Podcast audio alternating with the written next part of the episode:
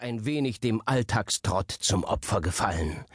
Gloria vermisst Aufmerksamkeit, Komplimente und vor allem die berühmten drei Worte.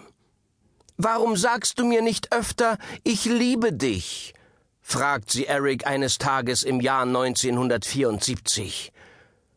Weil es dadurch inflationär würde.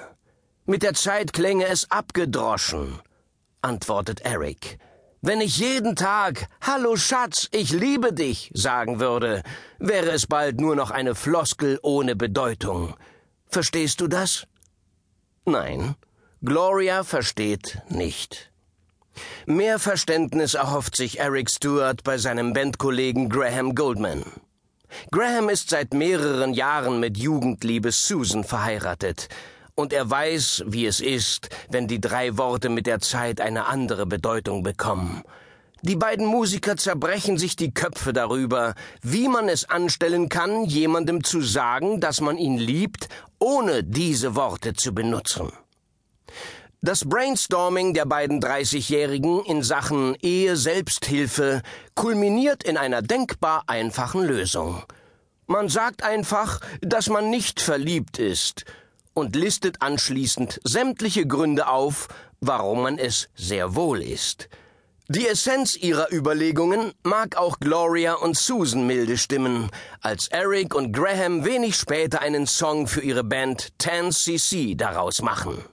I'm not in love. Die Abfuhr, die sich Ed Letzkalnin am Vorabend seiner Hochzeit einfängt, sitzt tief. Seine Angebetete, die 16-jährige Agnes Scuffs, will plötzlich nicht mehr. Der 26-Jährige ist ihr zu alt und zu unvermögend. Mit gebrochenem Herzen verlässt der zurückgewiesene Bräutigam 1913 seine Heimat Lettland. Nach ruhelosen Jahren, die er unstet durch Europa reist, besteigt er Anfang der 20er Jahre ein Schiff, das ihn in seine neue Heimat Amerika bringt. In Homestead, Florida, kauft er 1923 ein Stück Land und beginnt mit der Arbeit an einem gigantischen Mahnmal für seine unerwiderte Liebe. Seine Ex-Braut will ihm auch im fernen Amerika nicht aus dem Sinn gehen. In den nächsten 28 Jahren schuftet der schmächtige, nur 100 Pfund schwere Lette wie ein Wahnsinniger. Zwischen Mitternacht und Sonnenaufgang trägt er riesige Kalksteinblöcke zusammen und baut seiner Agnes mit bloßen Händen ein monumentales Schloss. Aus Stein gehauene Betten, Tische und Stühle sollen helfen, die Liebe der jungen Frau in Riga doch noch zu gewinnen. Doch Agnes, die in Eds Erinnerung immer süße sechzehn bleiben wird, lässt sich auch nach all den Jahren nicht erweichen.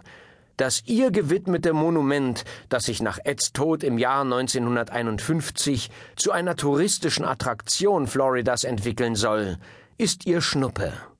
Ganz im Gegensatz zu einem britischen Rocker. Als Billy Idol